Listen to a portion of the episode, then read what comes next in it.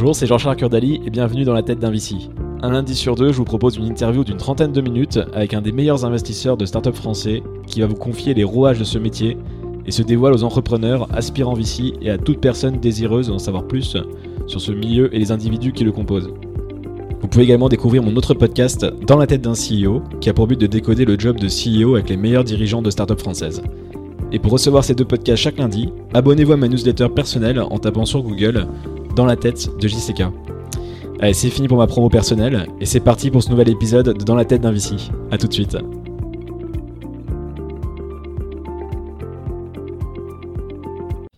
Bonjour Eric. Bonjour Charles. Merci de m'accueillir. Avec plaisir. Est-ce que tu peux te présenter pour commencer ainsi que ton fonds d'investissement Oui, donc je suis Eric Burdier, je suis cofondateur et general partner d'Axelo Capital. Donc nous sommes un fonds de site spécialisé dans le digital B2B euh, qu'on a lancé avec mon associé euh, en 2017, donc Mathieu Vialard, euh, et qu'on a adossé à l'accélérateur Axeléo. Très bien. Et est-ce que tu peux expliquer un petit peu ton parcours justement pour en arriver à monter ce fonds? Oui, je crois que comme beaucoup d'investisseurs de cette nouvelle génération, j'ai un parcours qui n'est pas très linéaire. Euh, puisque moi j'ai commencé dans les, dans, les, dans les télécoms, je suis ingénieur de formation, j'ai passé quelques années dans ce domaine-là, avant de, basculer dans le milieu du conseil en innovation et en financement, où mes clients étaient à la fois des grands comptes et des startups euh, sur des problématiques de partenariat public-privé, start-up grand compte, euh, plutôt dans les technologies à l'échelle européenne. Euh, et donc j'ai accompagné à la fois toutes les startups des débuts des années 2000 euh, sur, euh, sur la phase de financement, comme des grands groupes, comme des Oracle, des Sun Microsystems ou des, ou des Schneider Electric. de ce groupe-là, j'y suis resté 9 ans, à la fois sur des problématiques de consulting, mais aussi création de nouveaux services puisqu'on a lancé les activités de 1 dans 15 pays. Donc on a amené de cette activité de 30 à un peu plus de 100 millions d'euros de, chiffre d'affaires.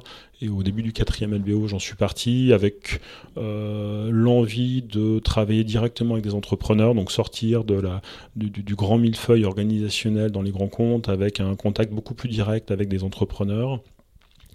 Euh, dans le digital, puisque de, par ma formation, de par mes premières armes, c'est là où ça se passe, euh, avec une, ébullition forte du, secteur, euh, avec deux grands, comment trois, trois grands fondamentaux, trois grands points qui m'animaient. la première chose, c'est la, faiblesse de l'époque qu'avaient les structures uniquement publiques à apporter autre chose que des murs et qu'un écosystème bienveillant pour avoir un effet de levier beaucoup plus fort dans l'accompagnement des, startups.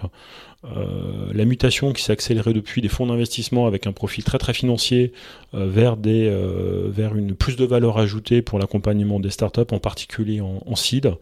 Et de l'autre côté, l'incapacité du, du conseil, de par leurs problématiques de, de, de modèle économique, à apporter du service à forte valeur ajoutée pour les, pour les startups, alors que quand on prend les, boîtes dans le digital B2B, elles ont mis là un besoin de capitaux, certes, euh, mais d'accès à des clients, d'accès à des partenaires, d'accès à des distributeurs, à des, intégrateurs, pardon, euh, et plus largement tout ce qui fait qu'une une société arrive plus rapidement à maturité dans son modèle économique, dans son, dans son positionnement.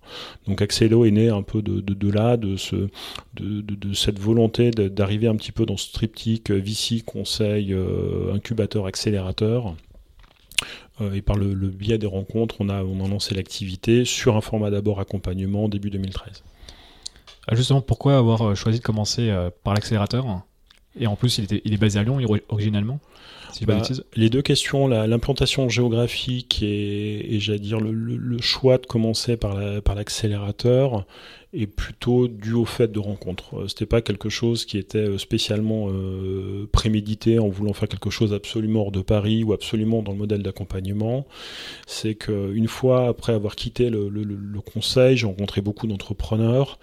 J'ai croisé la route de deux de mes associés, donc actuels, Christophe Dumoulin, qui à l'époque était cofondateur et, et dirigeant de, de, Business et Décision, donc gros CSN dans le domaine de la data, qui faisait un peu moins de 3000 personnes et un peu plus de 280 millions d'euros de chiffre d'affaires, qui était à la fois aussi gros business angels et très actif dans les, dans, les startups, et Laurent Fiard, euh, donc qui est cofondateur et président du groupe Visiative, euh, côté en bourse de, depuis, et qui est un des plus gros partenaires intégrateurs de, Dassault Systèmes. Et donc la rencontre de Laurent, Christophe et moi, c'était pas dans le, constat commun, c'était pas dans les problématiques de créer un fonds d'investissement. C'était pourquoi, quand on rencontre des startups seed dans le B2B, elles savent bien pitcher, elles, elles, envoient beaucoup de mousse et beaucoup de paillettes. Par contre, il y a souvent une incapacité chronique à passer des premiers POC qu'elles peuvent déployer à, au premier million d'euros de chiffre d'affaires.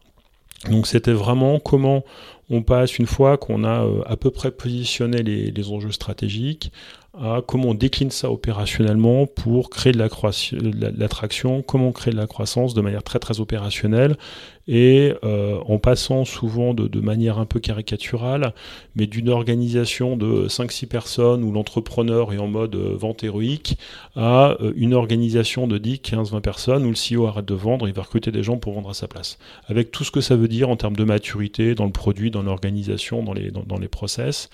Et comme on a euh, fédéré autour de nous euh, au départ une petite dizaine et maintenant on est une soixantaine de serial entrepreneurs ou top exec du digital dans l'accélérateur, c'était comment ce collectif-là cette notion de collectif est très très importante dans tout ce qu'on fait.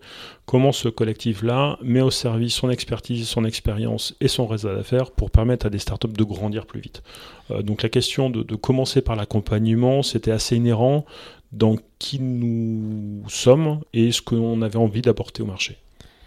J'ai une question par rapport à ça. Donc, vous avez commencé en 2013. Comment ça a été financé au début, euh, Axeléo euh, Donc c'est Axeléo Scale, le nom de l'incubateur, j'ai vu C'est plutôt l'offre de, dire, d'accompagnement qu'on appelle Axeléo Scale, puisqu'aujourd'hui on pourra revenir, mais on a plusieurs, euh, on a plusieurs activités différentes. donc l'accélérateur, on l'a lancé fin 2013 sur fonds propres. donc on était une petite dizaine à mettre, à mettre de l'argent. on avait un modèle service contre equity, donc qui qui cumule euh, certains avantages en termes de fluidité, d'alignement d'intérêt et beaucoup de désavantages d'un point de vue financier parce qu'on cumule les risques du début à la fin. Et donc on l'a financé sur fonds propres. Euh, entre-temps, il y a la French Tech qui a été lancée avec leur fonds de 120 millions d'euros, donc euh, opéré par BPI France pour le compte de la Caisse des dépôts et consignations. Et Accéléo, euh, en avril 2015, a été le premier accélérateur financé par le, fonds French Tech Accélération. Donc on a organisé à la fois pour, euh, avec cet outil-là et euh, un élargissement à la partnership à des entreprises privées. on a syndiqué un tour de table de 2,3 millions qui nous a permis de développer le modèle d'accélération, donc sur un modèle service contre equity qui a très bien marché. On a prouvé euh, au, secteur qu'on savait à la fois euh, structurer un, deal flow de premier plan, puisque le fait d'être euh, né à Lyon fait que tout de suite on allait chercher à, sourcer des boîtes à l'échelle locale, régionale, mais aussi nationale, que ce soit à Paris, à Lille, à, Brest, à Nice ou à Lausanne ou à Bruxelles. Donc on a cherché à tout de suite à mettre en place des, des mécaniques de sourcing et d'aller chercher en volume du deal flow. Donc une fois qu'on avait prouvé ça au marché et qu'on avait prouvé que nos startups, entre le début et la fin du programme d'accélération sur lequel on était sur des, runs de 12 à 18 mois...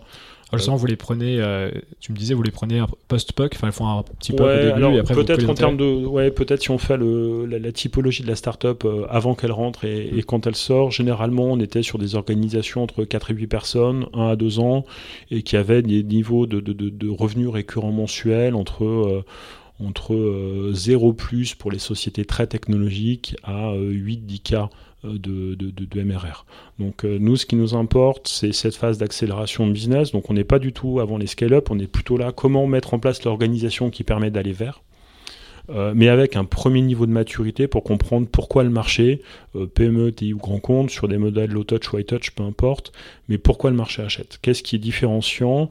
À quel besoin ça répond? À quel problème ça répond? Et pourquoi un grand compte euh, ou une ETI prend le risque d'acheter cette solution-là plutôt qu'une autre? Donc on a besoin de faire des premiers due deal commercial, on s'intéresse finalement assez peu au business plan et au plan financier par la suite, puisque c'est construit sur du sable.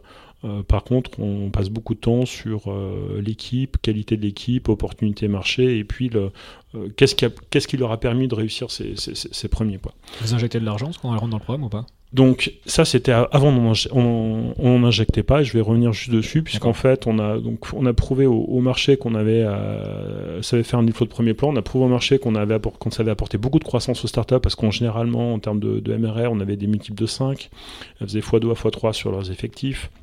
Ça allait assez vite dans leur, euh, dans leur croissance et ces sociétés levaient de l'argent. Notamment en Serie A. On a fait plusieurs tours de table sur plusieurs de nos sociétés. Et nous, avec une, une, capacité à injecter de l'argent de manière assez faible, puisqu'en gros, c'était nos fonds propres, on n'avait pas de fonds dédiés. Une fois qu'on avait atteint ce, seuil de maturité, on a structuré le deuxième étage de la fusée. Euh, donc, euh, que tout le monde connaît maintenant sous le, sous le nom d'Accélo Capital, qui est notre société de gestion indépendante qu'on a créée en 2017. donc on a euh, construit autour de l'accélérateur cette, cette, structure dédiée donc, que j'ai lancée avec, avec mon associé Mathieu, qui lui vient du venture. Il a passé une dizaine d'années dans cette industrie sur du seed et sur du digital. Et on gère aujourd'hui 45 millions d'euros qu'on déploie dans les startups qu'on accompagne. Je, juste, te coupe deux secondes pour qu'on juste on reviendra après sur le, fond. J'avais deux trois questions encore sur le sur l'accélérateur justement qui, qui, sont liées. Donc le stade de maturité, j'ai compris, mais ça veut dire qu'historiquement les boîtes là, elles avaient, souvent déjà levé au moins un petit seed, ce qu'on appelle un pré-seed aujourd'hui éventuellement. Parce que tu dis qu'elles sont entre 4 et 8 personnes. On avait tous les on avait tous les cas de figure. On avait des sociétés qui n'avaient pas levé de l'argent qui avait déjà un premier revenu. Euh, je pense typiquement à, à Tilki à Lyon. Euh, sur lequel donc on a apporté au front auquel on a participé à Seria, mais quand j'ai rencontré Sylvain et Timothée, ils avaient 4-5 cas de MRR, ils ciblaient sur leur solution plutôt des startups, maintenant ici plutôt des grands comptes. Euh, et euh, ils n'avaient pas levé d'argent. D'autres sociétés qui avaient fait des tours de table avec des fonds régionaux ou d'autres avec des business angels. On avait un petit peu vraiment tous les cas de tous les cas, tous les cas de figure, tous les cas de maturité, toutes les industries. D'accord. Au niveau de l'accompagnement que vous proposez, donc tu disais que tu as une soixantaine de personnes euh, anciens enfin, ou actuels dans la tech, start-up ou exécutifs de grandes boîtes. Oui. Comment, comment ça se matérialise comme accompagnement quotidien? Le programme qui dure 12-18 mois, si j'ai bien compris? Oui. Donc en fait, c'est un programme complètement personnalisé, donc il n'y a pas de batch. Euh, du tout, il n'y a pas de notion de cohorte, même si on cherche effectivement à créer le maximum de passerelles dans nos startups, de manière très pragmatique, dans euh, chaque plan d'exécution des 12 euh, à 24 prochains mois, chaque startup construit des business plans, et dans ce business plan, il y a des gros points d'interrogation qui correspondent à des chiffres qui ont une, comment qui ont une réalité un panier moyen, un pourcentage d'upsell, un nombre de clients.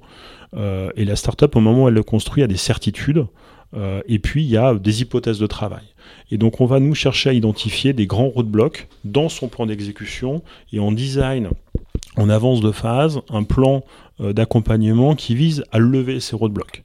Je prends des exemples très concrets sur Alcide, pour lequel on a bouclé un tour de série avec Idea Invest ce, ce printemps. Un des grands sujets, c'était comment je repositionne mon offre et toute mon organisation pour passer d'un mode de vente direct à un modèle de vente indirect.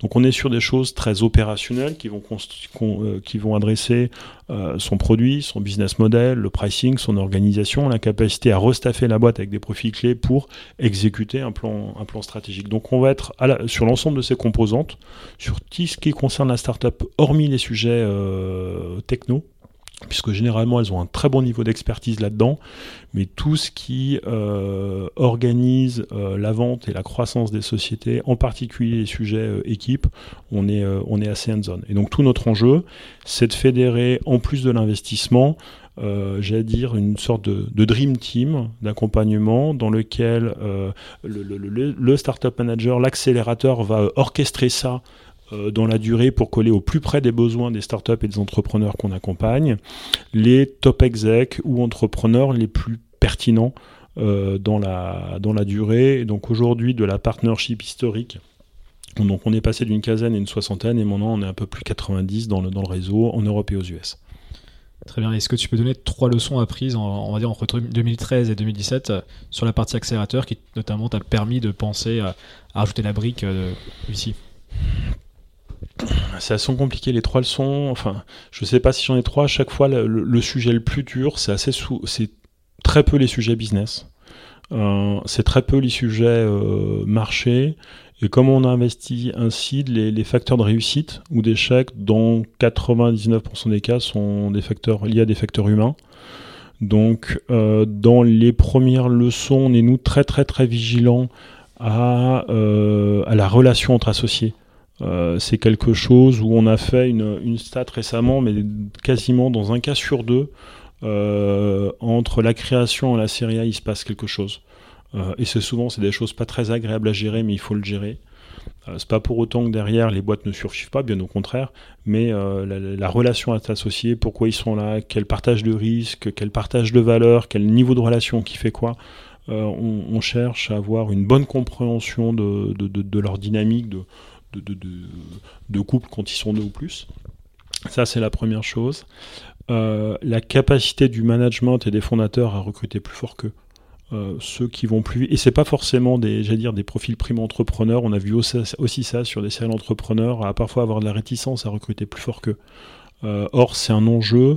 Euh, surtout dans l'univers du digital B2B où euh, on a affaire à de gros clients avec des gros partenaires sur des gros marchés avec une grosse compétition. Donc j'allais dire, il faut jouer des coudes pour euh, un peu à tous les étages et un enjeu à avoir des, des, profils assez forts. Donc cette capacité à prendre meilleur que soi et aussi cette capacité à être organisé et à déléguer.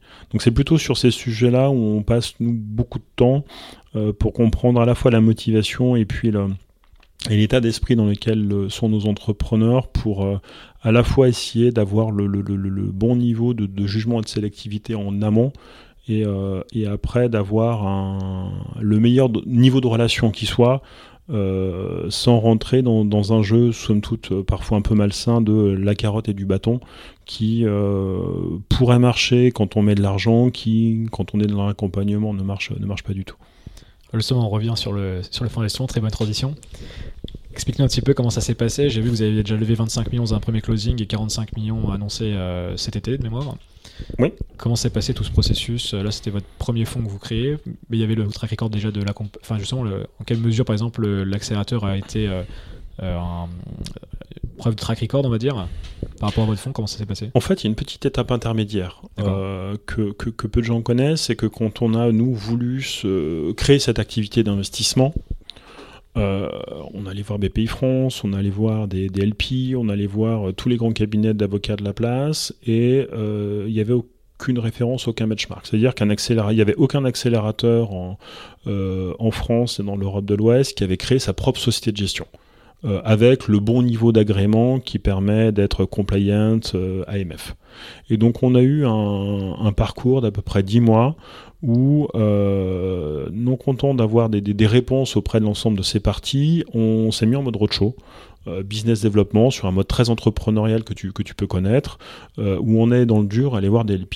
Donc premier rendez-vous, premier nom, et on part avec première objection, on la traite, deuxième rendez-vous, deuxième nom, mais nouvelle objection. Et donc du coup on avait un parcours d'apprentissage. Vous étiez sur le, sur le deck, sur le positionnement, choses comme ça Surtout sur le, le, positionnement, la relation avec... Euh, le, tout le sujet, c'était comment on enlève tous les conflits d'intérêts potentiels et on apporte à la fois la meilleure qualité de service pour les LP du fonds, pour les startups, euh, mais aussi par rapport à l'accélérateur et aux associés qu'on avait fédérés, puisque quelque part, notre valeur ajoutée, au-delà de, euh, de, nos, de, de, nos gueules, euh, c'est la capacité du réseau qu'on a pu fédérer dans un projet d'entreprise où toutes les parties s'y retrouvent. Et, les, les, associés sont dans la structure, ils, sont, ils ont du capital dans la structure d'accélération peut-être? Exactement. Ok, exactement. Ça, on pas évoqué. Ouais, non, tout à fait. En fait, on est dans un mode euh, assez différent de ce qu'on peut connaître dans d'autres accélérateurs qui nous ont précédés, euh, notamment toute la vague des, structures qui sont créées en 2012, où euh, le, tous les premiers entrepreneurs de, des, premières vagues sont au capital de l'accélérateur. D'accord. et donc, du coup, cet asset-là, on a voulu le préserver. Donc, on a mis 10 mois. jusqu'à un rendez-vous, un de nos premiers LP nous a dit allez, go, c'est parti, envoyez-moi la LOI. Et là, on a, dit, on a compris qu'on avait le, bon schéma organisationnel entre euh, euh, l'accélérateur, l'équipe d'investissement, l'équipe d'accompagnement et, la société de gestion. Et là, on s'est mis en mode chose. C'est là où Mathieu est venu me, rejoindre. Et en 4 mois, on a obtenu notre agrément AMF et 5 mois après, on gérait 25 millions d'euros qu'on a commencé à déployer. Donc ça, c'était juillet 2017. 2016, pardon. L'agrément AMF, euh, ça, ça permet quoi? Est-ce que c'est obligatoire pour des fonds euh, en dessous d'une certaine taille? Par exemple, là, vous êtes un fonds de moins de 50 millions. Je me demandais s'il y avait des, des règles par rapport à ça Alors oui, il y a plein de règles, je ne vais pas rentrer dedans puisque c'est assez rébarbatif, je vais plutôt dire pourquoi on l'a fait. Euh, nous, le pourquoi, c'était le, notre, euh, la partie qu'on cherche à jouer dans les modèles un peu de référence, de benchmark qui m'intéressent. Je pense à des structures comme Axel Price à San Francisco, accélérateur spécialisé B2B. Et donc pour jouer dans cette compétition-là, que ça soit aussi dans série A, à la fois dans l'accompagnement, euh, c'est aussi une question de gros sous.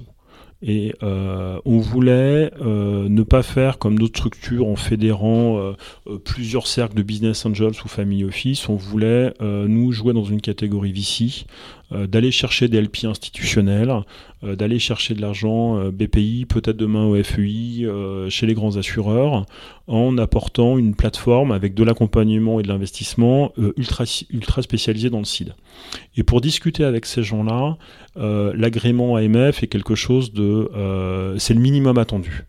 donc c'est pour ça qu'on on, est rentré dans cette démarche. Non seulement on a cherché l'agrément AMF, pour des questions de, compliance, mais on a demandé l'agrément IFMD, qui est quelque part le niveau de, compliance le plus contraignant, mais qui offre aux souscripteurs, aux investisseurs, le plus haut niveau de, reporting et de transparence. Euh, pour, voilà, pour avoir une qualité de service qui soit la plus, irréprochable possible. Donc c'est vraiment de l'investissement euh, par rapport à tout le projet d'entreprise qu'on porte. Donc vous démarrez avec 25 millions, le choix sur le site, euh, vous parlez de post-seed. Oui. Euh, j'avais déjà une première question. Est-ce que c'est forcément des startups qui sont passées par le programme d'accélération Ça peut être des startups qui viennent de l'extérieur? Euh, En fait, on fonctionne pas comme ça. Donc aujourd'hui, on gère 45 millions d'euros. Euh, donc on a notre fonds fait 35 et on a c'est un partenariat avec Ainov, donc une société de gestion sur une poche en délégation de 10 millions d'euros. donc on sait investir aujourd'hui sur des premiers tours de table entre 600 000 et 800 000 euros, sur des tours de table généralement site post-site entre 1 million et 2 millions d'euros. Et ces startups sont accompagner en parallèle. Donc on n'a pas de, euh, si je, je, fais le parallèle avec euh, des accélérateurs américains, on n'a pas le programme d'accélération avec des cohortes, avec 20, 40 startups, et puis on met des petits tickets de 100, 150 derrière, on fonctionne pas comme ça. Euh, ces dispositifs existent et vivent très bien dans le marché. Nous, on a voulu faire quelque chose de plus structurant, puisque quand accompagne les sociétés, ça c'est ce qu'on avait vécu dans la première phase d'Accéléo, quand les startups sont pas de cash et qu'on a coché l'ensemble des, des, cases qui vont bien pour valider un business model, un plan d'accélération, un positionnement, mais qui nous manque quelques ressources clés qu'on n'a pas le cash pour les, pour les, pour les, pour les recruter, on n'accélère pas beaucoup. Donc l'accélération, c'est à la fois des réponses par rapport à des questions métaphysiques, stratégiques ou opérationnelles, et puis aussi les ressources pour les exécuter. Et donc nous, on a cherché complètement à intégrer, lié dans une seule proposition de valeur, où on met un petit ticket en cible, 600, 800 000, et on accompagne les startups en parallèle. Donc comme sur ce rythme-là, on fait 6 à 8 dossiers par an. Euh, depuis le début d'Accélo Capital, on a 20 sociétés aujourd'hui en portefeuille euh, qui suivent ce modèle-là, et on suit euh, les meilleurs en série A.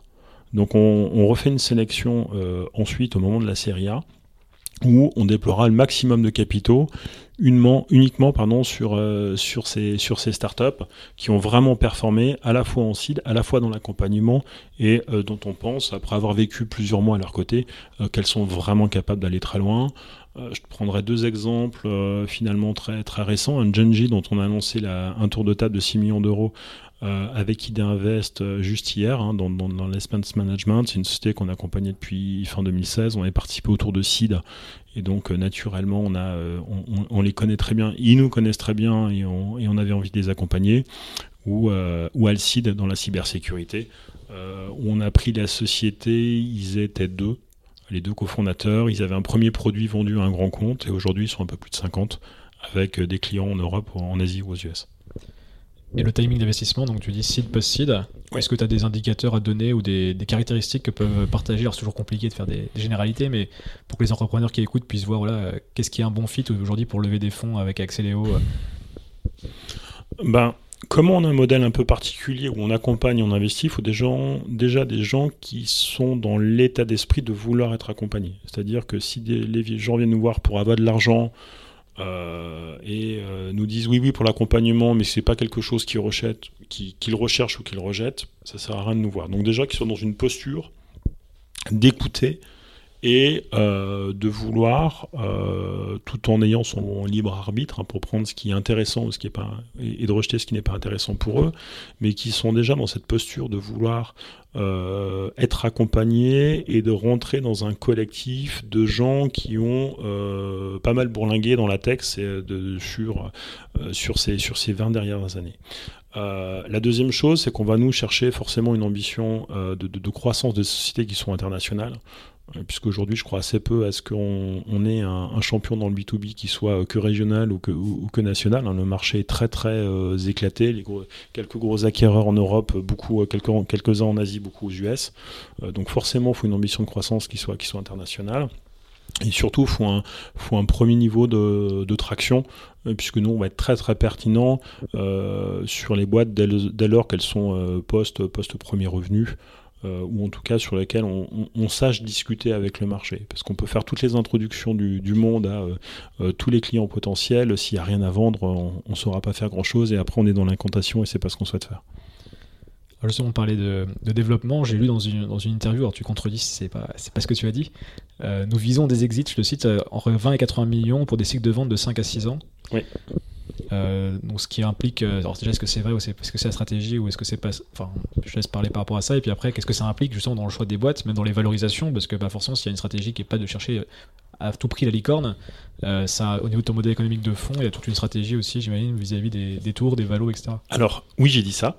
Voilà, donc je te contredis pas. Euh, je peux plutôt parler de la, de la réflexion qui nous anime. Euh, donc Christophe, mon associé sur Accéléo, et Mathieu avec qui j'ai créé Accéléo Capital, c'est que dans le B2B, euh, il y a une particularité euh, assez forte par rapport aux dossiers B2C qui, somme toute, sont très rapidement binaires. C'est soit ça marche, euh, soit, euh, soit ça se termine au, tribunal de commerce pour des choses assez désagréables. Dans le B2B, on va avoir soit effectivement des, gros hits, euh, dans les exemples récents montés par de Français, on peut parler de l'IPO de Datadog typiquement. On va être sur des sujets euh, très très gros. On en a connu d'autres en France, hein, des, euh, des Neolane, des Business Objects. Euh, là, on voit des, sociétés comme Algolia qui, qui, performent extrêmement bien dans le B2B. Mais on va avoir pour des euh, sociétés milieu ou bas de portefeuille une valeur d'équipe, une valeur technologique qui a par rapport à des gros faiseurs grands comptes qui souffrent tous euh, quelque part de cette grande maladie qu'appelle la transformation digitale, ils ont tous besoin d'acquérir de, de, des talents ou des technologies. Et donc, même sur des sociétés euh, qui ne sont pas nécessairement en capacité d'être de très très grands succès, ça a quand même une valeur résiduelle assez forte et sur lequel, si on fait un travail euh, précis de gestion de portefeuille, on peut quand même en tirer de la performance. Et donc nous, on est assez attentif non pas dans le, choix de la sélectivité, on cherche tous à avoir les meilleurs dossiers du monde. Après, force est contacter qu'on peut faire des erreurs.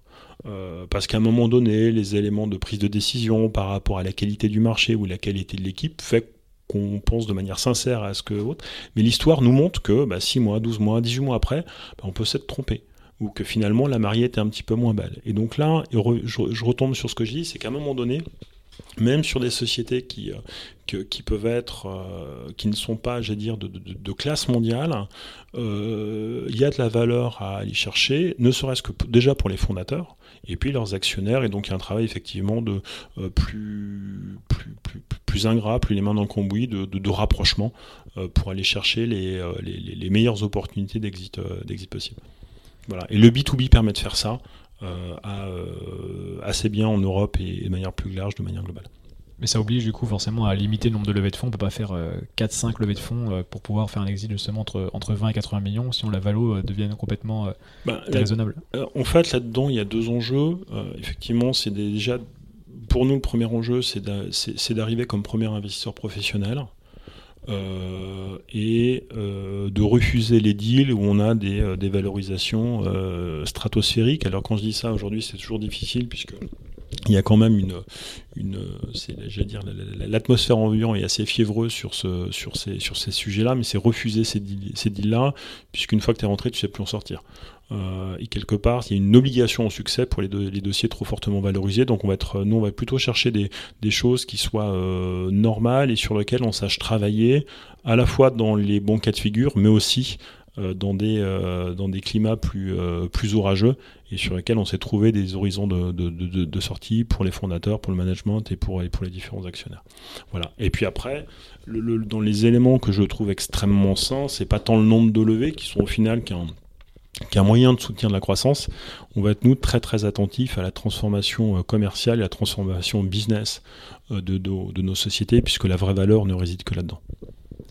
Et si on parle aussi bah, justement d'exits aussi, si elles se font racheter un jour, euh, comment tu vois la chose aujourd'hui au niveau B2B, euh, les, les, industriels français, les grands groupes français, les corpos, etc., euh, qui, en rachètent moins forcément qu'aux qu États-Unis Est-ce que c'est pas un sujet justement qu'il faut éduquer avec eux, enfin les accompagner justement dans ces pour augmenter on va dire le nombre d'exits qu'on peut voir en France dans cette dans cette tranche, on va dire entre 20 et 100 millions déjà dans un premier temps? Euh, je sais pas si c'est un problème. Oui, c'est toujours gênant et oui, on préfère que son voisin soit très riche et très actif. À un moment donné, euh, l'enjeu euh, pour ces sociétés-là, qui ont des stratégies de développement international, qui ont des enjeux de croissance dans différentes géographies, c'est d'identifier assez tôt euh, quelles sont les, différentes parties prenantes qui vont être assez stratégiques dans leur croissance. Et donc, euh, c'est pour ça que les sujets qui vont être très liés à un contexte très franco-français, les sujets réglementés, où les acquéreurs ne peuvent être que français, on n'y va pas à la fois pour des questions de taille de marché, mais aussi d'opportunité d'exit. Euh, donc tout l'enjeu pour ces sociétés-là, c'est d'aller chercher les exits là où elles se trouvent, que ce soit en Europe, à l'Est, à l'Ouest. Euh, mais voilà, donc euh, si on avait des grands comptes français qui étaient plus actifs, et certains le sont, on s'en porterait pas plus mal, mais, on peut quand même travailler sans. Aujourd'hui, il y a suffisamment de capitaux sur le marché et d'opportunités pour, pour arriver à le faire que, ça marche assez bien. L'enjeu, je ne le déporterai pas tant sur le sujet de l'exit euh, que le sujet des euh, très grosses levées de fonds même s'il y a eu des annonces euh, récentes sur, euh, sur, sur, le sujet avec les, 5 milliards d'investissements sur les startups en growth. mais effectivement, des sujets comme une bourse européenne, c'est des sujets qui faut à mon sens très très rapidement mettre sur la table et fluidifier tout ce qui peut permettre de près ou de loin aux startups européennes d'un État membre euh, de euh, se déployer commercialement très très vite dans les autres États membres. Donc tout ce qui peut être, euh, tout ce qui concerne les sujets réglementaires, RH, fiscal, financiers, réglementaires, de près ou de loin, sont, des, des sujets sur lesquels il y a encore beaucoup d'actions d'amélioration pour que ça soit le plus fluide possible. Et si on a des, des, des champions européens dans le domaine, les exits arriveront tout seuls. Très bien, merci. Et on arrive aux questions de fin. Quelle industrie ou secteur te passionne le plus actuellement? Et si tu peux expliquer pourquoi? Ah, j'ai plein de passions, moi c'est ah difficile. il faut en choisir une. Ah. Ça qui t'excite le plus, on va dire, qui te donne vraiment euh, envie de, suivre au, quotidien. Ah bah, des boîtes dedans. je passe de 3 à 2. Alors moi il y a deux grandes familles de sujets qui m'intéressent beaucoup en ce moment. Tous les sujets très IT, euh, dans la cyber, dans l'infra. Euh, c'est des choses qui me passionnent puisque dans, dans cette industrie, et c'est vrai de, depuis toujours, et c'est toujours, enfin c'est un peu plus vrai, c'est que pour que la, cette digitalisation du, monde fonctionne, il faut des pelles et des brouettes. Euh, et donc, euh, à l'ère où les puissances de calcul augmentent, où il y a beaucoup de data, il y a beaucoup d'IoT ou autres, il faut euh, bah, des pelles plus performantes et des brouettes plus performantes. Et c'est une industrie qui, qui fonctionne euh, très très bien, dans lequel il y a encore énormément de choses à faire et sur lesquelles les, les, entrepreneurs français ont beaucoup à raconter. Et de manière plus sectorielle, euh, la PropTech. Donc tout ce qui concerne le secteur de l'immobilier, euh, qui est le secteur qui a connu une transformation la plus, la plus lente. Aujourd'hui, il, y a des, il y a des poches de valeur à aller chercher à, peu près partout, dans la promotion, dans la gestion, dans, la, dans les phases de construction, où on parle quelque part d'un asset très physique. Hein, un, immeuble et, c'est pas le plus glamour et pourtant il y a des poches de valeur complètement dingues dans un secteur qui concentre euh, avec la finance le, plus de capitaux au monde et sur lequel, que ce soit en B2B, en B2C, en B2B2C, voilà, des, innovations. Et là encore, les startups européennes sont, sont, sont, très à la pointe sur le sujet. Voilà, c'est deux, secteurs, et IT et, et PropTech, qui m'intéressent énormément. bien, je t'ai accordé le deuxième. Euh, et ton livre préféré Est-ce que tu as un livre à nous recommander ou un que tu as lu dernièrement? Qui n'est pas forcément le VC d'ailleurs euh, non, tu me poses une colle. Je lis beaucoup de choses, mais euh, c'est pas spécifique au livre. J'ai pas du tout la mémoire des noms, donc euh, je saurais t'en pousser plein. Mais je, je, vois les couvertures, mais je saurais pas te donner de nom particulier. Donc là, pour le coup, je, je, passe mon tour sur cette question. Pas de souci. Et juste pour terminer, comment comment te contacte ou Accéléro du moins? Oh, c'est très facile. Mon email, c'est eric, Sinon, Twitter, LinkedIn, tout le reste de l'équipe, on est très très ouvert. Bah, merci beaucoup Eric, à très bientôt. Merci beaucoup, au revoir. Merci d'avoir écouté cet épisode de Dans la tête d'un VC. Si vous souhaitez soutenir le podcast, il y a plusieurs manières de le faire. Vous pouvez aller mettre 5 étoiles et un commentaire sur Apple Podcast, en parler autour de vous, ou partager tout simplement l'épisode sur les réseaux sociaux, et vous abonner à ma newsletter personnelle en tapant Dans la tête de JCK sur Google. Et n'oubliez pas de vous abonner également au podcast sur votre plateforme favorite. Je vous dis merci et à très vite pour un nouvel épisode de Dans la tête d'un VC.